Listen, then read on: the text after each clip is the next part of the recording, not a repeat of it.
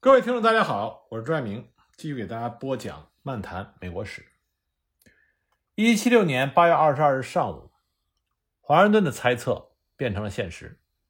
从长岛传来了大炮和滑膛枪的轰鸣声。亨利·克林顿率领了第一梯队的九千名英军和四十门大炮，在格雷夫森德登陆。和他一起登陆的还有康沃利斯伯爵、伯西伯爵。格兰特将军等等，驻守在那里的美军汉德上校率领宾夕法尼亚步枪团退守到了防线上。他们在通往弗拉特布什的中央大陆的一个高地上构筑了一个坚固的堡垒，居高临下监视着中央通道，以阻止英军向弗拉特布什推进。华盛顿担心英军会以重兵进攻布鲁克林的防线，因此。他从纽约的驻军中再次抽调了六个营前去增援，他最多也只能抽调六个营前去援助，因为英军的军舰有可能会把剩下的陆军运来进攻纽约市。尽管如此，他还是命令剩下的五个营做好准备，在情况紧急的时候驰援长岛。康沃利斯伯爵所率领的两个步兵营和多诺普上校率领的德国雇佣军。迅速地向前推进，企图从山脉的中央大陆通过。他们很快发现，大陆军一方的汉德上校和他的步枪团在这里已经修筑了堡垒，挡住了他们前进的步伐。因为他们事先奉有命令，如果中央大陆受阻，先不要冒险地发起进攻，所以呢，他们就安营扎寨驻扎起来。很明显，英军的目的就是要突破布鲁克林防线，占据高地。居高临下的控制纽约，如果让他们的计划得逞，纽约的安全就会受到巨大的威胁。八月二十四日，华盛顿亲自从纽约渡河来到了布鲁克林，视察防线。视察的结果让华盛顿坐立不安，因为他看到，由于格林将军长期卧病，部队的内部变得非常的混乱，部队与部队之间缺乏有效的配合，军官们各自为政。办事毫无章法，士兵们军纪松弛，经常随意外出，毫没有组织纪律性和道德的约束力。鉴于他所看到的混乱场面，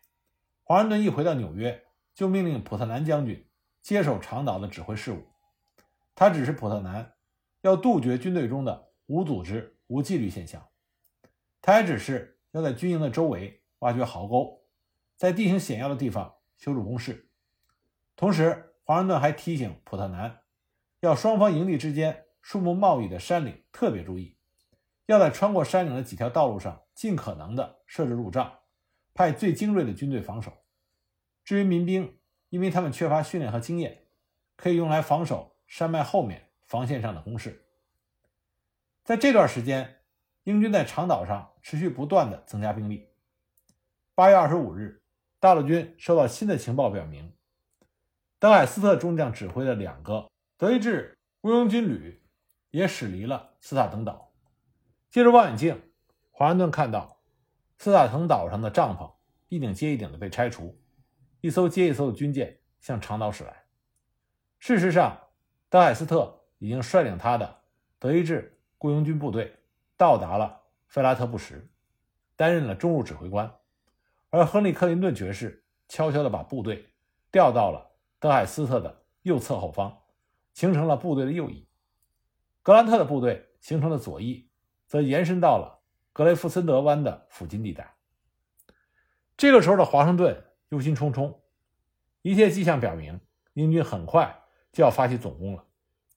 但是因为长岛地域宽阔，很多地方都适合于登陆，毫无经验的美军士兵。想保卫许多互不相连、彼此又相距很远的据点，以及这些据点之间的广大区域，还要抗击一支纪律严明、装备精良、拥有水陆作战军舰等便利条件的优势军队。华盛顿拿不准英军会选择在哪里发起攻击，他也不确定他手下的这支没有经验的军队是否能够经受得起这个严峻的考验。纽约如果遭到英军军舰的进攻，是否能够防守得住？这些问题，华盛顿只能是忧虑，却没有答案。事实上，华盛顿的焦虑不无道理。这个时候，英军总司令何塞将军正在酝酿着一个偷袭大陆军的作战计划。按照这个方案，亨利·克林顿爵士要通过迂回行军的方式，率领由精兵组成的先锋部队，趁夜攻到从贾梅卡到贝德福的大路上，夺取贝德福隘口，从而绕过大陆军阵地的左侧。同时，为了防止大陆军发现英军偷偷包抄，转移大陆军的注意力，格兰特将军会快速地向格雷夫森德挺进，佯攻大陆军的右翼。而德海斯特的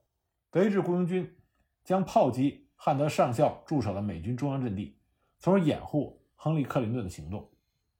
等亨利·克林顿鸣炮表示他已经成功的绕过了大陆军的左翼的时候，英军就会从各个方位向大陆军阵地发起全面的攻击。八月二十六日晚，亨利·克林顿率领先锋部队悄悄地向贝福德进发。这支军队的行动极为保密。他们不打鼓也不吹号，在长岛一名精英分子的带领下，沿着乡间的小路越过原野，悄无声息地到达了贾梅卡大道。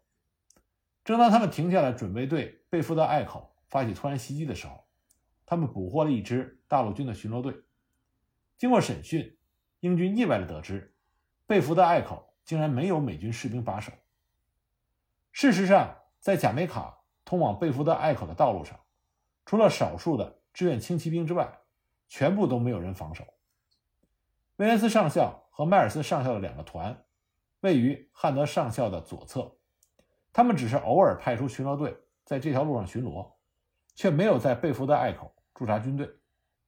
或许是何林将军就没有将这条大道和这个隘口列入到自己的防御计划之内。他认为这个地方处于偏僻的山林之中。无需特别防守，但事后证明，这条大道和这个隘口的失守，给大陆军带来了致命的后果。亨利·克林顿不费一枪一炮就占领了贝福德隘口，虽然他已经推进到了距离贝福德不到三英里的地方，可是大陆军仍然没有发现他们。因此，占领隘口之后，亨利·克林顿命令部队稍作休息，以便迎接即将到来的战斗。就在亨利·克林顿率领部队从左翼迂回包抄大陆军的时候，另外两支英军部队也分别实施了他们各自的进攻方案。按照预定计划，格兰特将军从五月时分从格雷夫森德湾出发，沿着戈瓦纳斯湾旁边的大道，快速地向大陆军攻势的右侧挺进。大陆军方面，由埃特利上校率领的宾夕法尼亚和纽约警戒卫队。且战且退，退到了山林里的阵地上，并向大陆军防卫部队求援。普特南将军命令瑟林勋爵率领离那里最近的哈斯利特上校的达拉维尔团和斯莫尔伍德的马里兰团前去增援。天色大亮的时候，一阵射击声在英国轻步兵和美国步枪团之间响起了。战斗在持续约两个小时之后，英军的先头部队。撤退到了他们主力部队那里。斯特林勋爵将两门大炮架设在山坡上，以便控制这条大道和附近周边的地区。英军方面，格兰特将军把他的那个旅布置在对面的山头上，和大陆军隔着山头相望。斯特林勋爵的目的仅仅只是要阻挡英军的前进，而按照预定的计划，格兰特将军在亨利·克林顿包抄美军的左侧之前。也不会全力进攻，因此双方只是偶尔的开炮轰击，任何一方都没有展开全面的进攻。在山脉的中央通道上，德海斯特率领的英军的中路军，从弗拉特布什的营地开始，向着大陆军汉德上校步枪团驻守的堡垒开炮。驻守在后方防线上的沙利文将军听到炮声，立即赶到汉德上校的驻地查看情况。不过，德海斯特只是按照预定作战计划，不断的向汉德上校驻守的堡垒进行猛烈的炮轰，并没有从弗拉特布什向前推进。作为回应，大陆军方面也同样的猛烈的开炮还击，这样就极大分散了大陆军对防线左翼的关注。直到这个时候，华盛顿仍然拿不准英军是仅仅进攻长岛，还是把纽约也囊括在了总进攻的一部分。英军的五艘军舰正在试图朝着哈德逊海湾进发，敌舰到底是打算炮轰纽约呢，还是要在纽约的北面登陆？对此，华盛顿依然是琢磨不透。值得庆幸的是，这个时候海上刮起了一阵风暴，挫败了英国舰艇的登陆企图。华盛顿看到。英军的军舰不大可能立即进攻纽约，就急忙渡河来到了布鲁克林，到防线一带视察。他到这里的时候，正好目击了大陆军的一场大溃败。贝福德方向传来了隆隆的大炮声，德海斯特明白这是亨利·克林顿发出了他已经绕过大陆军左翼的信号，所以他立即命令麾下的德意志雇佣军向前挺进。猛攻中央大陆上的堡垒，在此驻守的沙利文将军，从贝福德方向传来的炮声中，已经明白英军突破了他的侧翼，他有被英军从侧面包围的危险。他没有选择死守堡垒，而是下令向后撤退到防线上。但此刻撤退已经为时过晚，他们的队伍刚刚从山脉的高地上撤下来，进入平原，就被从左翼迂回过来的英国轻骑兵和龙骑兵。赶回到了山林中。这个时候，正面攻击的德海斯特所率领的德意志雇佣军也追了过来。沙利文将军率领的这支大陆军的队伍受到了英军前后夹击，开始了一场混乱的突围战。在战斗中，原来驻守山脉左侧的威廉斯和迈尔斯指挥的这两个团的大陆军也被卷入其中。被团团围住的大陆军部队，在英国部队和德意志雇佣军部队的夹击之下，展开了殊死的搏斗。大道变成了战场，武器的射击声、马蹄的践踏声，还有交战双方的呼喊声，响彻了整个山林。在战斗中，有一些大陆军的士兵经过拼死的搏斗，终于杀出了一条血路，撤退到了防线上；而另一些人跑到山岭的树林里躲藏起来。但是，大部分的大陆军官兵不是阵亡，就是被俘。就连沙利文将军也被英军俘虏了。此时的华盛顿在布鲁克林防线上目击了整场灾难，他焦虑万分，但却无能为力。除了防守防线的民兵之外，他所有的精锐部队已经全部投入战斗。此时，他想起了驻防在防线前哨右翼的斯特林勋爵所率领的部队，对他们的安全深感担忧。透过望远镜，华盛顿看到。一大队的英军，在康沃利斯的率领下，正沿着一条岔路绕到了斯特林所部的背后。眼看着斯特林这支大陆军部队又要陷入到英军的两面火力的夹击之中，华盛顿焦虑万分。斯特林这个时候已经听到了自己身后的炮声，他明白英军穿插到了他的部队和大陆军防线之间。此时，之前一直和斯特林正面对峙的。格兰特将军也开始了全面进攻，他率部挺进，俘虏了艾特利上校。眼下，斯特林最迫切的任务就是要想办法退回到防线上。他突然想起了一条小河，渡过这条河就可以迂回到防线上，所以他分出了一部分队伍对付格兰特，自己率领剩下的部队试图抢渡小河。但是康沃利斯所率领的英军从后面赶来。挡住了他们撤退的道路。站在山头瞭望的华盛顿看到了这一情况，他原以为斯特林率领的部队在发现退路被切断之后，会选择放弃抵抗，集体投降。可是事实恰恰相反，斯特林勋爵再次分兵，他用斯摩尔伍德团的一半兵力抗击康沃里斯，他自己则率领着达拉维尔团和其余部队越过小河继续退却。这是一场生死之战，在这场战斗中，斯摩尔伍德团表现出了视死如归的精神。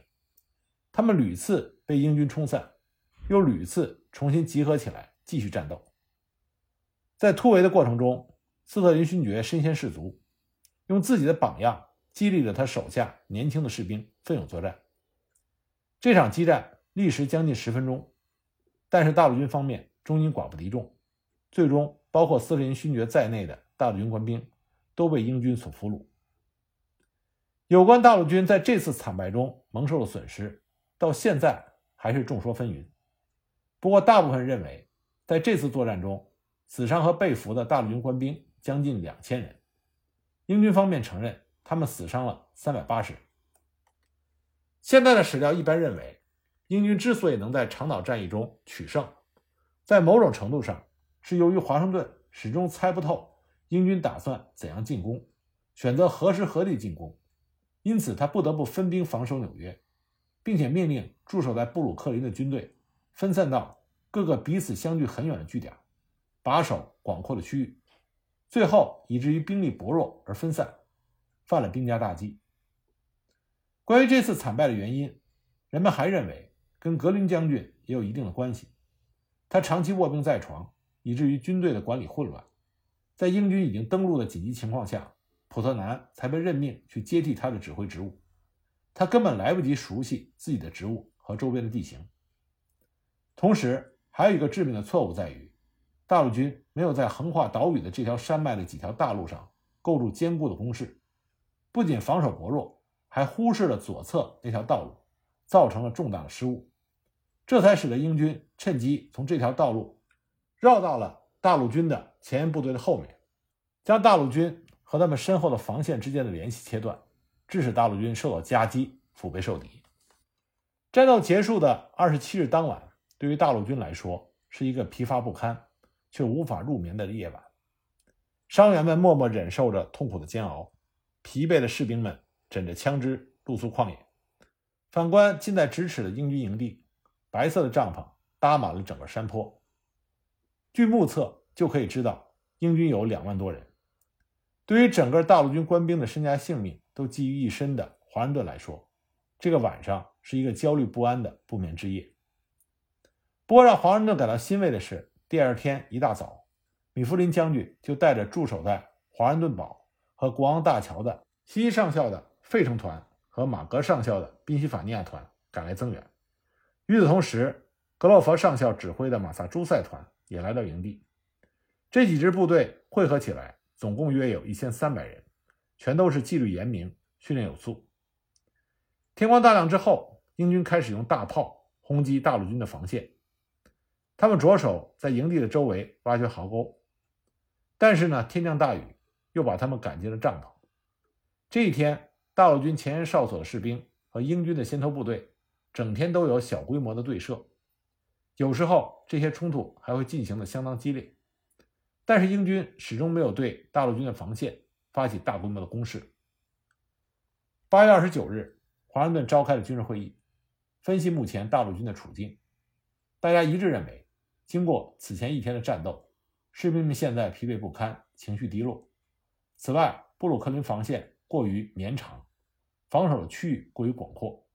这对于兵力本身就十分匮乏的大陆军来说，构成了极大的挑战。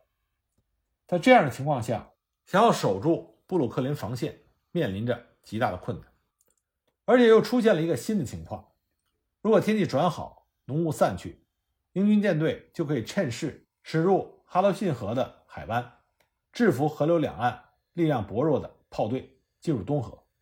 一旦盘踞在东河上的英军舰队将大陆军和纽约的联系切断，长岛上的大陆军就会四面受敌，有被英军全歼的危险。